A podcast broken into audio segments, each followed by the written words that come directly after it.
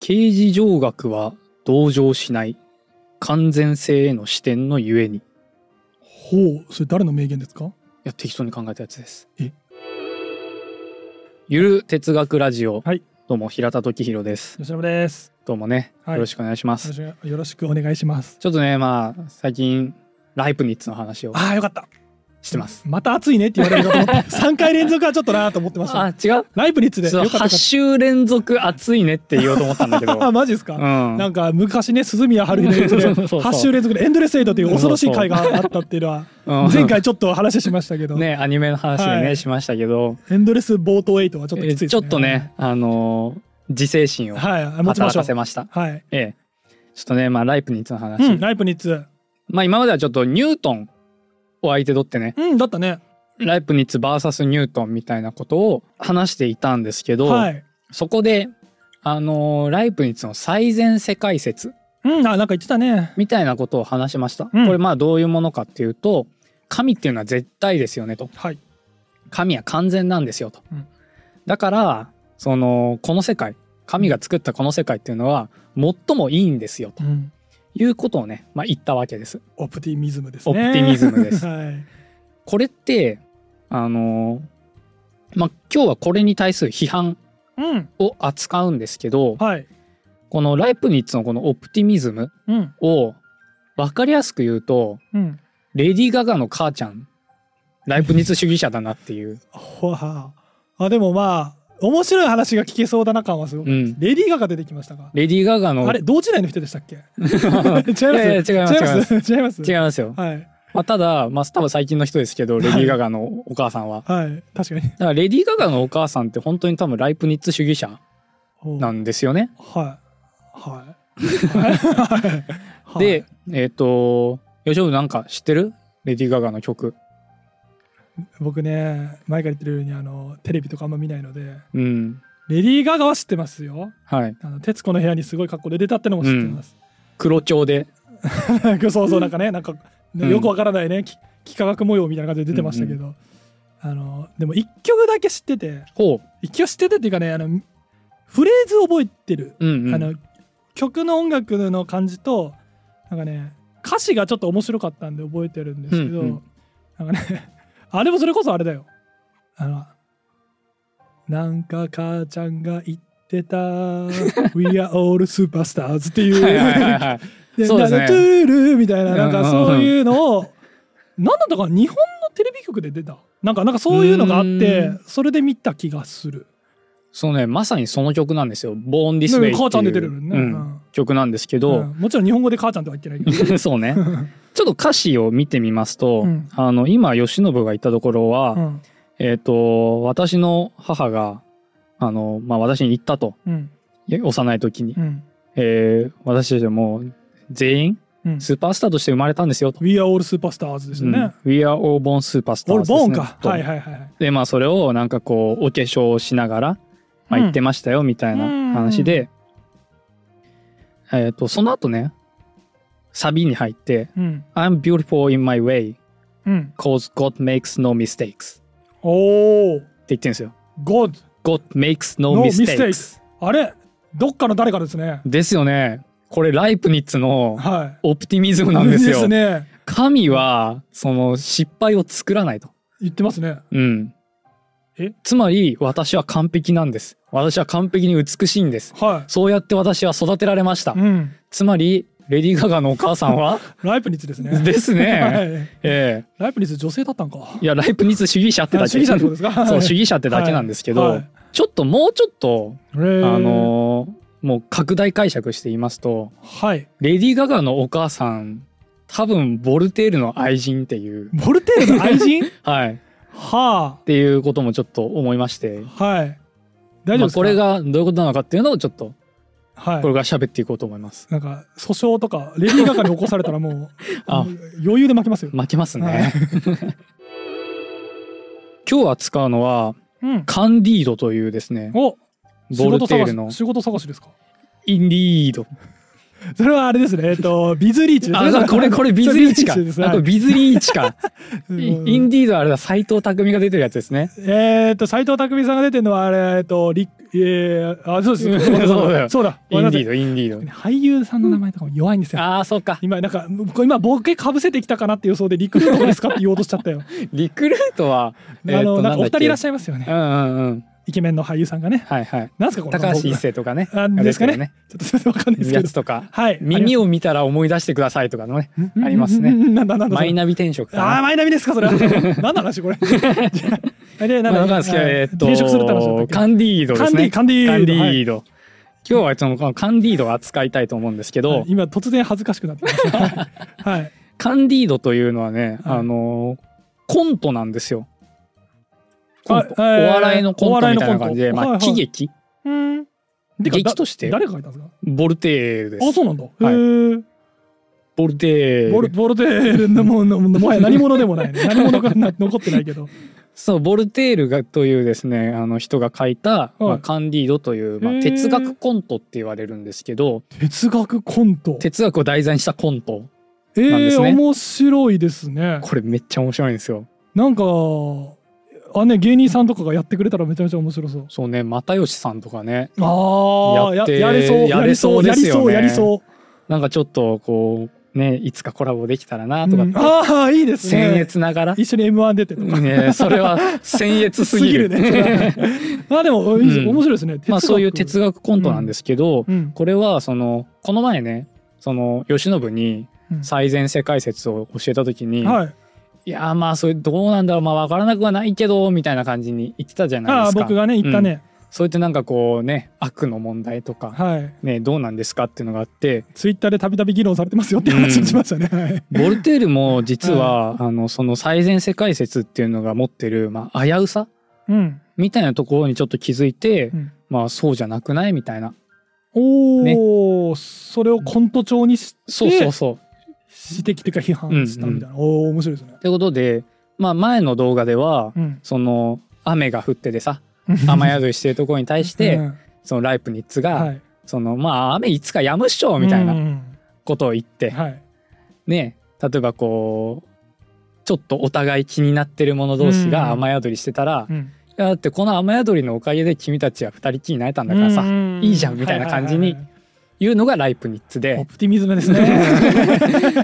でそこ に「いやいやいやちょ俺の傘貸してあげるからもう早く帰れよ」っていうのが、うんえーボルテールですね。 いいか校ら長傘先させよ生とそう校長先生ボルテールですね校長先生ボルテールはいはいはいはいはいまあ、校長先生みたいなこうねあー生徒をこうそうですあー守るそうですねみたいなはいそういうイメージで僕は今言ったんですあけなるどほどはいはいまあそういう感じですはいボルテールの立ち位置っていうのははいはいでちょっと今日はもうテーマとしてはねカンディード面白いぞってことをおおいいじゃんはいこれ結構ねあの僕出張中に、うんあのこの本持ってって、うんあの寝る前に読んでたんですけど、うん普通に面白くて、えーあの東横インで一人「はは」って笑うっていうね、えー笑えるん笑えるんですよ笑えちゃうんですねしかもこれ僕大学の時一回読んでるんですけど、はいはいはいそれでも笑えたんですよね一回知ってても笑える面白さまあこれぐらい岩波文庫でですねはい出てましてはいはいはいえーっ、と200ページぐらいですね大体ううん、んうん、の、えーまあコント確かにあれだね岩波の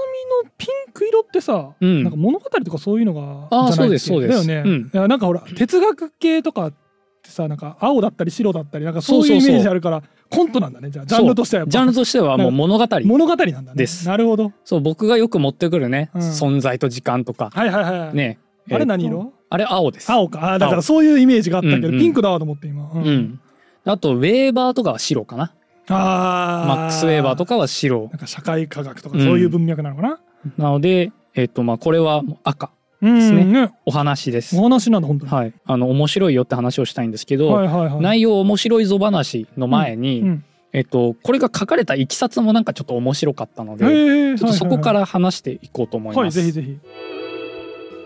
まあ、うんこのカンディードなんですけど、はい。えっと、表向きにはですね、表向きには。あの表向きにははい。なんでこれが書かれたかっていうと、はい。まあ、ライプニッツが、えっとまあ、活躍して亡くなった後ああ、そはい。のライプニッツのそのオプティミズムっていう考えは結構ヨーロッパの中で、まあ、席巻してた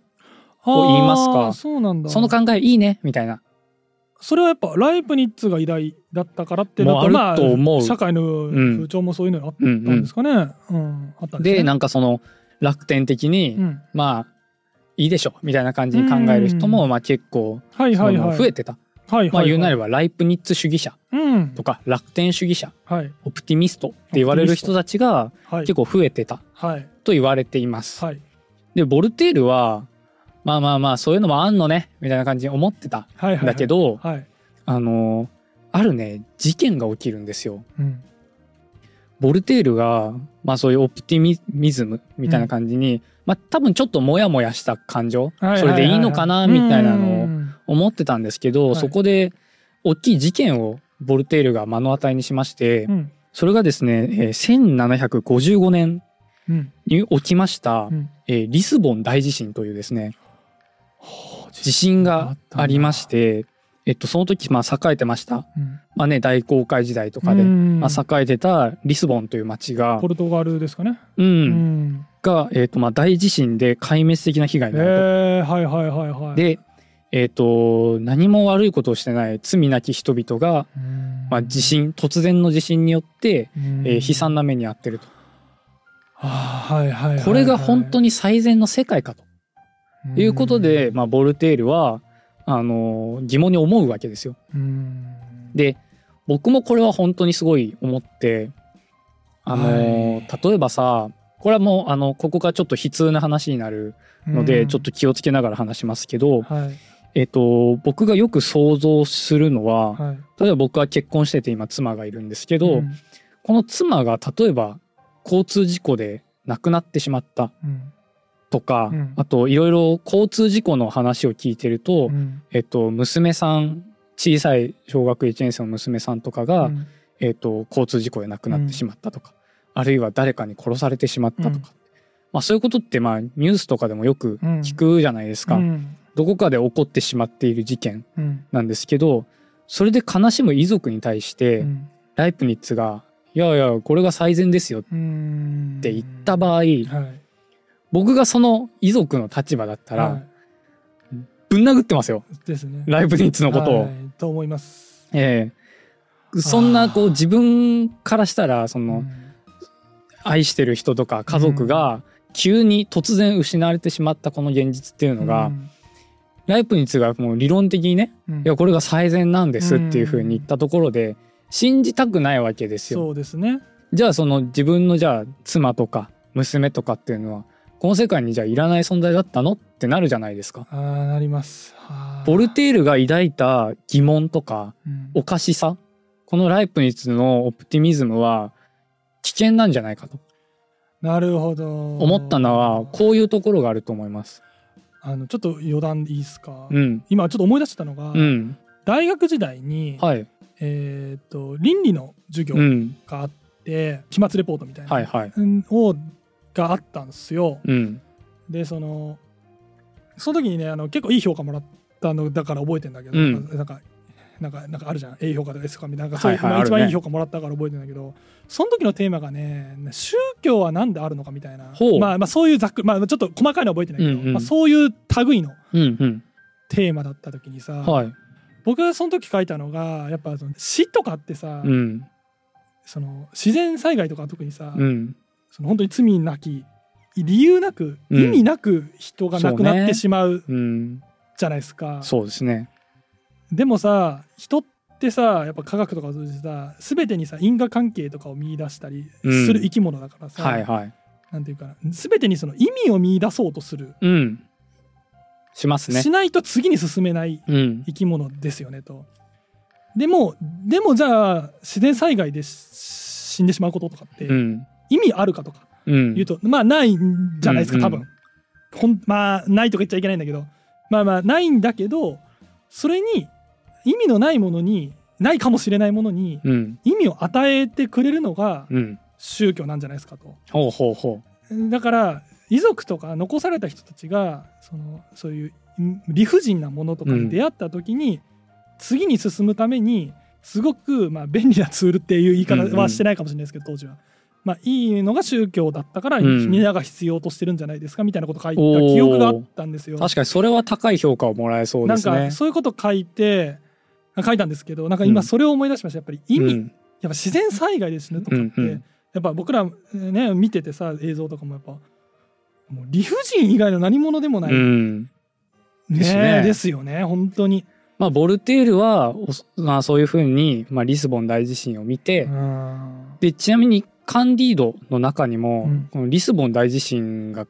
出てくるんですよ、はいはいはいシーンとして。はいなはんいか多分相当の衝撃を受けて、うんまあ、この本の中にもその地震の、あのー描写うんを入れたんですけど、はいはいは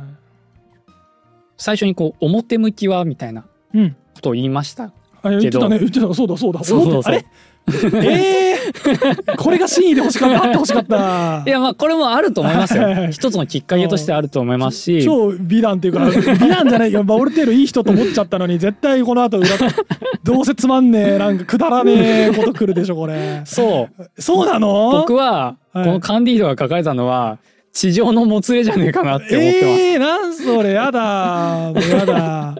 う一回ここでもう終われよう終わろうぜなんかありがとうございましたいやいやいやそうそうそうで、えーまあ、それは何でかっていうのをちょっとこれから喋っていきます、はいボルテールはい、にはう、んまあ、愛人と呼ばれるね、はい、まあ、人がいたんですよちなみにボルテールさんってフはいランス人ですか、フランス人ですねああいそう 今のすごい偏見言ったかもしれないですけど当時のフランスは人い、まあ確かにそのの現代の価値観で、あのちょっとね断定するのは、はい、ちょっとあれですけどそうですね。多分この当時の,、はいあのまあ、フランスあそうですねとかですと、まあ、ここで、まあ、あるように、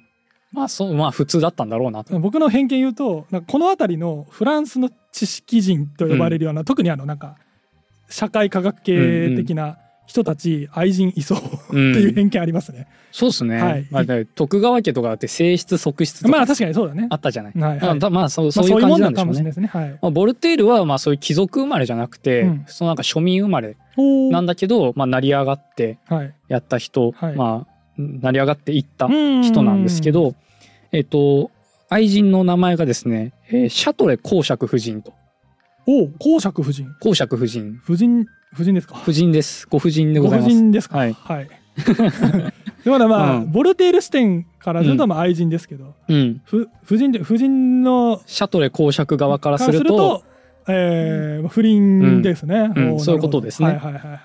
まあ、ただまあ、その時に、まあ、不倫がどういう価値観だったかはまあちょ確かにっねとわからないんです確が、かにねそのうん。公爵もねしてたかもしれないですね、そううそうそう、んかもしれないので、ちょっとわからないんですけど、うんまあ、シャトレ公爵夫人というのがおりましおりて、ましたとで、その人はですね、もう結構な、まあ、才女といいますか、あーめちゃくちゃ、はいはいあの賢きはい、はい、人賢ないんですけど人はいあのこの前まで出てきてたニュートンうんの「プリンキピアうん」というまあ著書がありますけど、うんとはいは呼いはいばれている著書がありますけど、はいはいはいえーこれをフランス語訳して出版するぐらいえー、すげえはあの頭がいいすごいね天才おー的ほいほいほない女性です。で、えー、とボルテールはその哲学書簡っていう本を書くんですけど、はいあのまあ、これちょっとあの中身読んでないので、はいちょっと確認してないですが、はいどうやら危険思想とされたらしく、当時、うんはいはいはい社会的なまあ弾圧を受けて、へええー、と逮捕状が出ますそボルテールうになんだこんな本を書いたやつ逮捕してやるとほう感じで逮捕状が出るんですがんボルテールはもうそれ以前に一回あのバスティーユにあのえっていう牢獄に入れられて、はいあのそこがまた出獄してまたあれっすよ逮ね捕状が出てみたいなフランス革命の時にそうぶっ壊され壊されたやつですねマスユ牢獄に一回入れられてるんで一すか回入れられてます結構ななんかあそこってあれですよね政治犯政治犯とかだよね、うんそうそうそう政治だ犯からまあ 思いっきり思想系で一回逮捕されてんだ そうお前もう一回入りてえのかっていあうマジね、かうん、逮捕状が出るんですが、 はいはいはいえっとまあ逃げますと。はいでその時にこのシャトレ公爵夫人が持ってるはい領地の中の上官にかくまってもらうんですえね。ー、そうなんだ なんかちょっとおしゃれだよねなんかおしゃれだね領地の上官にかくまってもらうってなんさかかっこいいねかっこいいよあね。ーでそこでまあちょっとねまあイチャイチャ、ああ、うんまあね、まあ愛人ですからねうそうし始めるわけなんですけど、んで言ってしまえばうんこのシャトレ公爵夫人うんめちゃめちゃ賢かったうんというのもあって、あのライプニッツ哲学うんとかライプニッツがやったことをうんボルテールに、まあ、家庭教師みたいな感じで教えるんですよ。おーはいはいはいはいライプニッツっていう人がいてねでと。ねとこんなねそうあのなんだっけ普遍うん普遍なんだっけこれ世界うん、なんだよみたいな最善世界説なのよみたいな。あー教えてあげるんだはいはいでこのシャトル公爵夫人自身もライプニッツの楽天主義者あーオプティミストだったとはいはいはいというふうに、まあ、言われております。はいでまあそんな感じであなんかこの人はライプニッツ主義者なんだなうんみたいな感じでボルテールは思うわけなんですけど、うんまあその愛人としてねうんまあいろいろちょっと他の王宮にこう出かけたりとかああそっそうか二人で行ったりとかあの貴族だからそういうのつてとかあったりするのかな、うんんとか言ってたんですけど、まあ、あるまあ宮廷内で、うんあのそのシャトレ夫人がうんなんかトランプゲームをやってなんかめちゃくちゃ金吸ってたんですよ。はうんあはめちゃくちゃ金を吸ってたらしくてあはあのちょっと大金をねあはい失ってしまってはでボルテールが「もう帰るぞ」とああーまあそんな言うねうん「帰るぞ」って言ったその次の言葉がちょっといけなくてうんなんか周りフランス人なのでうんわからないように英語で言ったんですけどはい「こいつら詐欺師なんだからさ」みたいなこと言ってはい「帰るぞ」って言ったんですけど、うあのフランス語じゃないうん英語わからないなりに「あ詐欺すまれてる」っていうのは分かったらしくて。ああ五感とかねそうそうそうねまあまあわかるよねこいつらみたいな感じで指さしてたのかもしれないですし、あーそうですねおあいつ不経済じゃねえかみたいなあー庶民のくせによみたいな。そっっか立場が違うのかそうてなってあのやべ とただでさえ逮捕状出てんのにやべってなって、はい、あそっかそっかままだそ っか逮捕状は別にねそう打ち消されてないですから、ね、そうはいシャトル夫人と一緒にポーランドへ逃げますえー、国外脱出国外脱出しますええー、じゃないとやばかったと、ということなんですが、うんこのね逃亡先が良くなかったポーランドポーランド、ンドはポーランドで逃げた先い、に、うんめちゃくちゃ若くてあのかっこいいですね、うんあの詩人サン・ランベールという人がいてサン・ランベールさんはいあの夫人はねこの男と駆け落ちしてしまうん ですよ。は愛人と一緒にあはい逃げたら、はいそこでなんか夫人が若い男とはいなんか駆け落ちしちゃって、はいでしかもその後あの詩人の子をですねはい妊娠して、はあえー出産したんですがはその出産後のあの健康状態が良くなくてあはああの亡くなってしまいます公爵夫人。なんか最善世界説って感じだね 婦人か婦人目線で見るとうん、最善世界説ですねこれはっていうのが、はい ありまして、はいあのーボルテールははい多分なんかそそのこの地上のもつれはいを見て最善世界ってなんだよみたいなうんこれが本当に最善なのかよって思ったと思うんですよ。そうっすねだってボルテール目線からしたらはその、まあ、自分の発言が原因ですけどいうんあと自分に逮捕状が出たのが原因ですけど、はいねえその公爵夫人を連れ回してはいやったら逃げたはらいはい逃げた先ではい違う男自分よりも若い男を捕まえられてはいしかもそれが原因で亡くなってしまうと。はいこんな世界ってありかよって多分思ったと思うんですよ。そうですね くだらねえな そこにリスボン大地震が起きて、あ書こうっていうふうに言うっんて書かれたのが、このまあカンディードなわけですね。ああれですよねカンディードの中にもリスボン大地震のことを書かれてるっつってましたよね、はい。それはあれですねカンディード同じカンディードで書いても地上のことしか書いてなかった ら地上のもつれのことしか書いてなかったら、うん説得力ゼロですからね。ゼロっすね。はい、ようんねまあうんうんはい、まあそんな本 です。はい、ここからちょっと内容、うんカンディードどういうい内容なのかみたいなことをね、ちょっと話していきたいんですけど、はい、カンディードって主人公の名前なんですよ。ああそうなんだはい、えっ、とね、どうやらフランス語で、うんえっと、素朴とか、純真とか、へーまあ、無邪気へーみたいな名前、はいはいはいはいはまあ、ことを意味する形容詞が、まあ、カンディードいで、そうまなんだ、あ、それをそのまま名前につけてるということで、うんまあ批判の意味があるので多分その素朴に、うんまあまあ、純粋無邪気に考えてりゃオプティミズムになるよねみたいななんかねひねくれた 感じしますねそうそうそうはい感じなんですけど、はいドイツの方かうんウェストファリア地方おウェストファリア条約とかの、うんウェストファリアはいはいはいにあるですね、まあ、うん上官、またこれお城ですけうんど、面白いはいそこがちょっとまあ最初の舞台になるんですが、うんそこに、あの男爵男爵さんがいてうん、男爵。その じゃがいもですよね。それはねうん男爵芋だな、あ、違 った。あの爵位としてのあ男爵ね男爵がいたんですね。はい。のが持ってまあ上官があるんですけど、はいそこにカンディードは住んでましたと。うんうんうん。でどうやら、えっとこのカンディードと男爵の関係は、まあ、男爵とうん男爵の妹男爵の妹、はいはい。男爵の妹と近くに住んでる貴族との間の子供おーまあなのであーまあまあまえっ、と甥っ子あ。はいはいはいはい。になるるわけですよ。はいはいはい。でえっ、とその上官にはもう一人女の子霊嬢がご霊嬢が住んでおりまして男爵の男爵のご霊嬢、ご令嬢がいたと。あーはいはい。男爵の娘はい。が、えー住んでましてあ、そうか。男爵の妹のそうと別のあれの子が、えー、そうかカンディードで、だからそこ令嬢はまた別か。はい。そう娘さんが令いた嬢とはまたその娘男さんだね爵の奥さんとの間に生まれた娘か。娘はいはいはい。これがねキュネゴンドといキュうネゴンド。あキュネゴンド城っていうねあーの17歳とされておりますあカンディードの年齢はちょっと出てこないんですーけどうんまあ同じぐらいもしくはもうちょっと下、勝手になんか16、7歳ぐらいで想像してました。まあ多分それぐらいなのかなうんまあ同い同い年か、まあ、12個下だと思ってください、うんはいはいはい。でえっ、とまあ男爵の城下の中で、うん。キュネゴンド城とあとカンディードカンディード。男の子がいますでもう一人あの住んでるのがうん。パングロスというねパングロス。名前のはい家庭教師、ああ。ですねでこのパングロス先生うん。が、えっとライプニッツ主義者なんですよ、ああ、はいはいはいはい。この世界はもう本当に素晴らしくて、はい。もう世界で一番素晴らしいのがこの上官なんです どっかの夫人みたいですね。どっかの夫 人みたいでしょはい。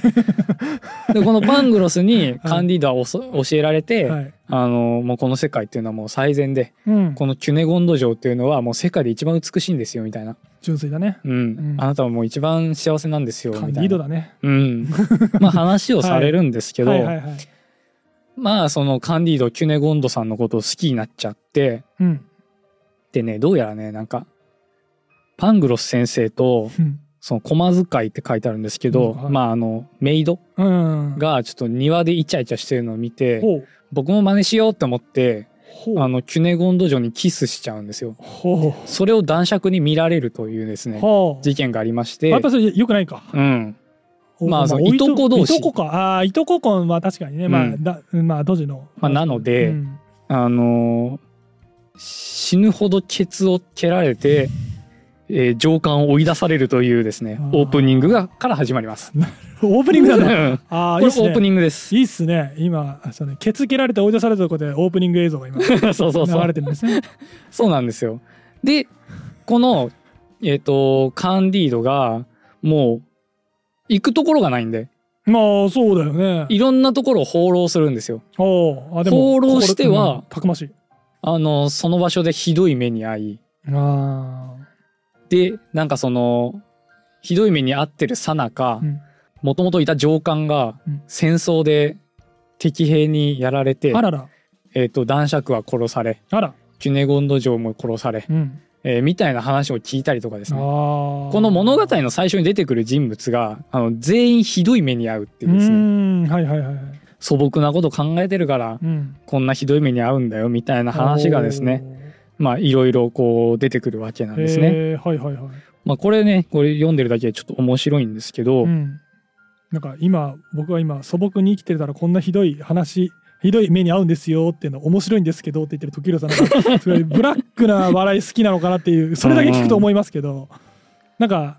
あるんですかね描写としてね面白い、うんそのねひどい目に遭ってるのをこれはコントなので、うん面白おかしく見せるんですよ。ああはいはいはいまあ、例えばですけど、えっと、途中でね老婆に会うんですよ。うんでこの老婆にあのこのカンディードといううん男とあとねその後ねなんやかんやあってキュネゴンドと再会しておーキュネゴンドカンディード老婆みたいなセットになることがあるんですけど。おーローバーのサンセットこの老婆がね老婆にその「いや僕カンディードはすごいこれまでひどい目に遭ってきたんですよ」みたいな「おばあさんそういう苦労知らないっしょ」みたいにうん言うんですけど「いやいや、まあ、何言うとんねん」とまあそりゃそうやろねえ私はじゃあどんな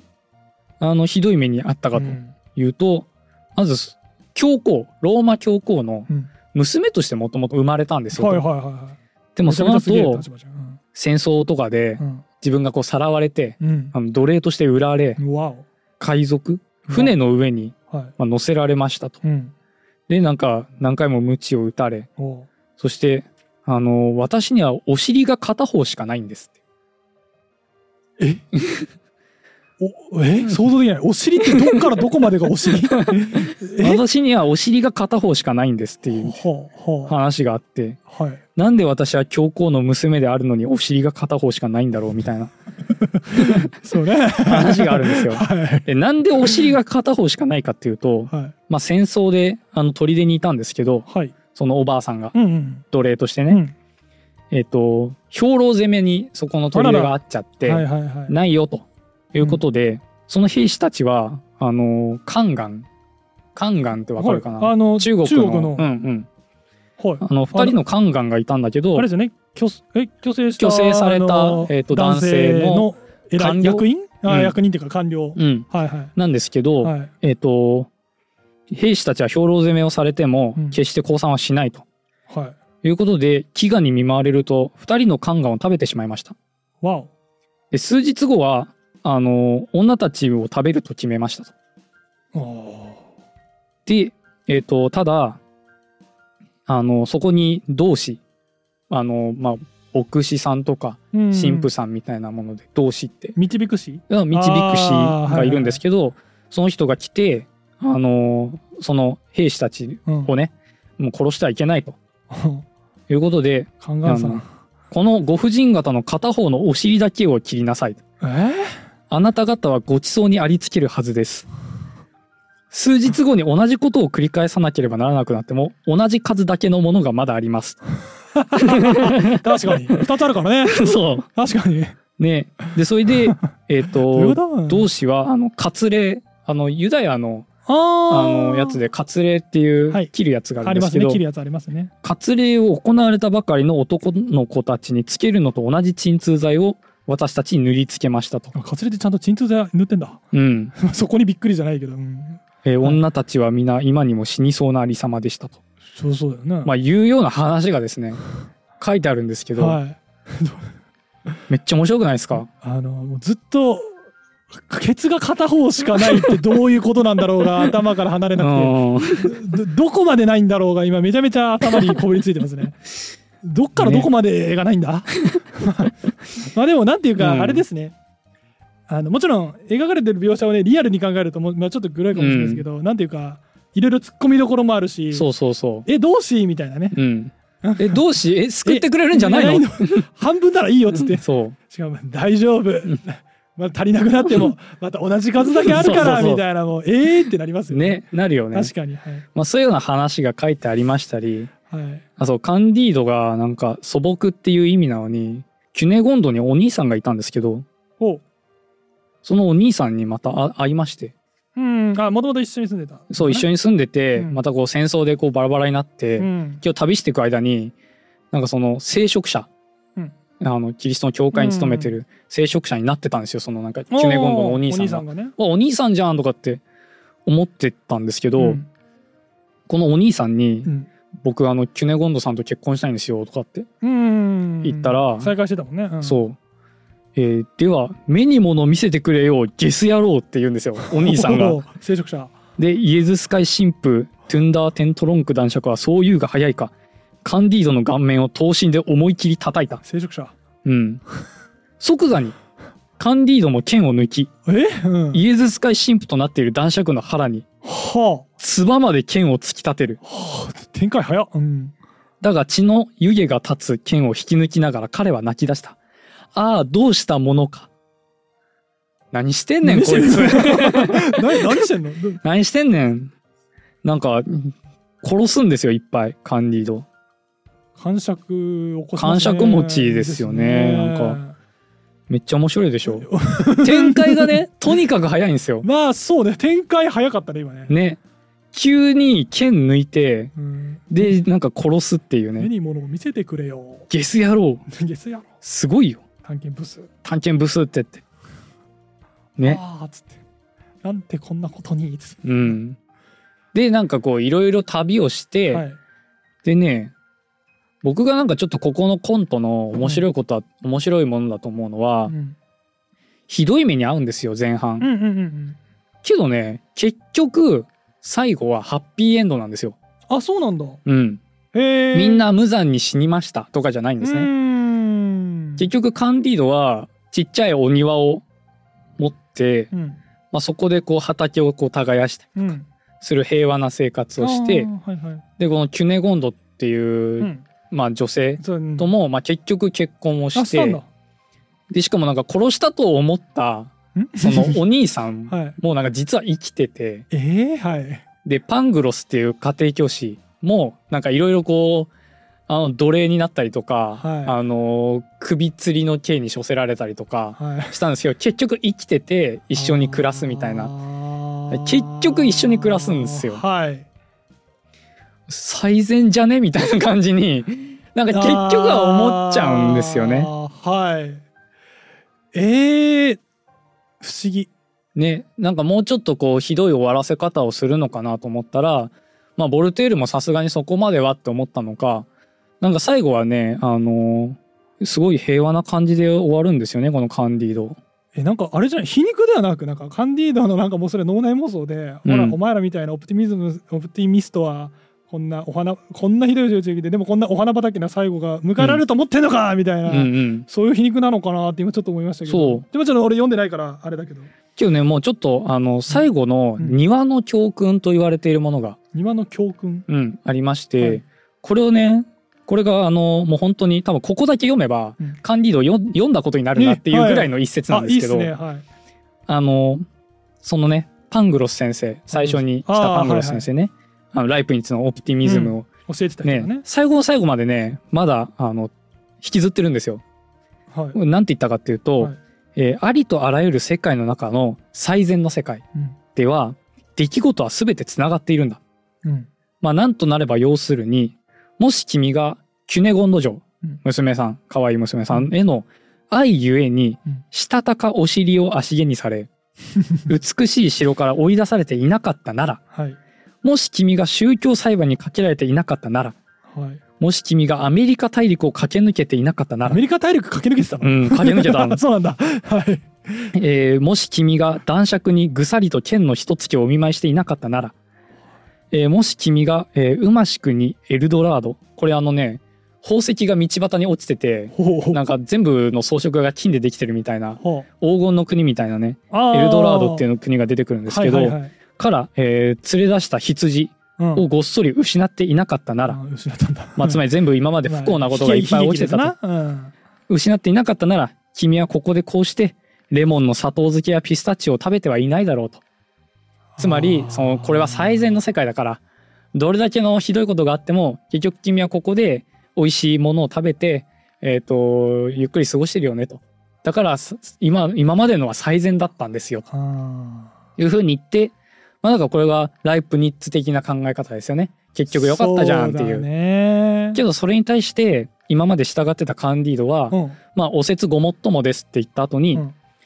しかし、僕たちの庭を耕さなければなりませんって言って終わるんですね。あーまあ、その前にもですね、理屈をこねずに働こうとか、うんほいほいほいほい人生を耐えられるものにする手立ては、理屈に、理屈をこねずに働く。これしかありません。んみたいな話がはいはいはいありまして、はいこれが多分結構、まあ、教訓を出そうと思ったら結構難しい。引き出そうと思ったら、結構こう、精読がね、必要にはなるるんですけど、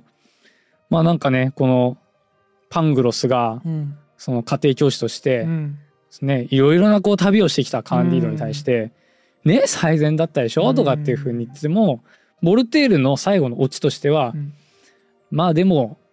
耕さなきゃねみたいな、うんまあそんなねことを言ってるんじゃなくえてーはいグダグダグダグダ喋ってねえでうん口動かしてねえで働けとこうぜとうん働くことがまあいいんですよと穏やかに過ごすにはあー沈黙してただ黙っうてん働くっていうことがいいんですよなるほどみたいなことをね言って終わるんですよこのね結論に至る凄さみたいなのもあるんで、ぜひねあの200ページぐらいなのでカンディードぜひね読んでいただきたいんそですうなんかね今もなんかね読んでないくせに今、うん僕の解釈言おうとしたんですけど、うん多分勝手に自分の人生とか当てはめて、うん変な解釈しそうなんで、うん読んでみたいと思いますなんかちゃんと読んだ上でいやでもなんかつまり何が今ちょっと言ってみてよ こいやいやいやいやいやれだけを聞いて思ったことあいやまあわかんないパラパラと言ったのはなんていうかな、うんなんかイメージですけどわかんない仕事っていうのが何を表してるのかわかんないけど、うまあ、ん要はなんかまだ終わってねえだろっていう感じはすごい受うけんうまんした、うんそうねなんかさなんていうのかな株とかもさうん待ってたらいつか上がるんだけどさ、ああはいはいなんだよはないいどこで終わるかっていううか、んうんどこで売るかうんあなんか、まあ、なんていうのかなすごくさっきさ、うん聞いててさ思ったのがさあのそういうのねえっと家庭教師の人がさ、うん言ったじゃないですかなもしあなたがこうじゃなくこれこんな日になってなかったらっていう、あれ全くさ同じ思考に陥ってんなと思ったんですはい例えばねうんあのぼ前あの浪人浪人の会であ話ーあの収録して「ゆる生態学ラジオ」とかうでん話してますけど、悲劇じゃないですかうん浪人はね浪人はそう悲劇じゃないでですねすか悲劇ですねでもさやっぱさそういう考え方しちゃってるわけ、うんうんうんもし浪い人してなかったや僕もそもしあまあでしょでしょ、うんいやだから自然であ普通なんか俺最初さオプティミストですねうみたいな、うんうん言ってたけどあ俺もう思いっきり同じ考えしてる し、ねと思ってでもさなんか最後にまあでも黙って働きましょうって言われた時にさ、だから要はそう考えてる今ってさいい時なんだよね、うんうん多分でもまた悪い時来るじゃんうんなんていうかないい時に良かったでしょっていうのって どどれだけ意味があるんだろうみたいはなはいいはいのはちょっと今思いましたね。そうですねあなんのかうんこれちょっと慶喜の言葉を聞いて思い出したんですけど、はい僕その、まあ、まさに浪人時代にはい英語の勉強って言って、はいあの英語のドラマをねいっぱい見てたんですよ。あで、ーはいえー、とホワイトカラーっていう、うんあの映画をこうえ映画じゃないドラマを見ていて、はいはいはいでその中で究極の出典はちょっとねわからないんですけど、はいまあ、あるなんか小説家の言葉としてうんよく引用される言葉があって、うんそれがあのもしハッピーエンドが欲しいならうん物語が幸せな時に終わらせろっていう言葉があってこれなんかすげえ面白いなと思面って白いね。なんか多分それもこのカンディードもはいハッピーエンドって僕が言ったのは、うんハッピーエンドの時に終わってるからなんですだよ。ですね。そう はここから庭がもうめちゃくちゃになって、うんもう終わるかもしれないし、ただこれがハッピーエンドなのはそこで終わってるからなんですいねだ。ね。で最後にねでもまだまだ働かないまあまあうでんも続くけどねみたい続なくけ感じどねみたいな。働くないといけないけどねみたいなうんうん終わり方でまあちょっとね僕も読んでない状態でのあっさりは解釈ですけど、なんかちょっと僕もねうん隣で聞きながら、うん最初ヘラヘラ笑ってたんですけどなんかあちょっとなんか 俺も俺も似たような思考陥ってたし、うん多分、うん、そう思えてる時はいい時だからなんだろうなというふうにはちょっと思っちゃいましたね。まあこれがですね、あのーまあ、ボルテールうん。が、まあ、書いたカンディードという小説でございますす。はまあ、この本18世紀に書かれた本なんですけど、あうん、普通に面白いので、はい、あのこれぐらいの分厚さでえっとね5個お話が入ってます、はいそのうちの、えっと一番後ろにカンディード5個も入ってんだ。うんちなみにこれカンディードの副題というか、うんえーカンディードまたはオプティミスムというタイトルなんですね、うん。はいはいはい。ここにはカンディードしか書いてないんですけど、はいもうまるっきりオプティミスムというふうに書いてあり、りまして、うんまあ、ここの中にもですね、まあ、これはもうライプニッツの話ですよみたいなうんねあの書いてありますはで、まあ、今回はこのボ、えー、とライプニッツい。うん。がまあ提唱したこの最前説、最前世界説っていうものに対していやそうじゃなくないみたいな話をちょっと思ったボルテールのまあ話、うん。。ねリスボン大地震とか、はい。えー、と公爵夫人がね、 はいちょっと若い男とね。若い男と,、えー、と連れ立ってしまったと、はい。まあ、いうような話からですねカンディード内容面白いぞみたいな、うん。まあ、ことをちょっとさらっと話してきました。うん。でちょっと次回はこの最善世界説うん。の前提としてのライプニッツの刑事上学をちょっと触れたいと思うんですけど、おーはいこの、えっと、最善世界説が起こるために、まあ、必要な条件っていうのが、うん、まあ、ありまして、はいはいはいあの、それについてですね、あの、ライプニッツが、うんアルノーっていう人と、ほまあ、手紙を交わして、うはいそこで論争してるんですよ。はいいや、そんなものはないみたいな。そんなものないのうんーっつってんですね、そんなものないの。あるがないのーっつっそてんですねはう いそんなものないの って言っていて、ないの ーっつってんですねうん。はいはいで、ああアルイプニッツとかっていうふうに言ってるのが、 あ まあ、そういう論争があるんですけ ど、あの、はいそれがね、ちょっと面白かったので、うんじゃあそれを今度次回は扱っていきたいと思います。ぜひ、ということで今回はね、うんえーこれで終わりにしたいと思います。はいありがとうございましあたりが。とうございました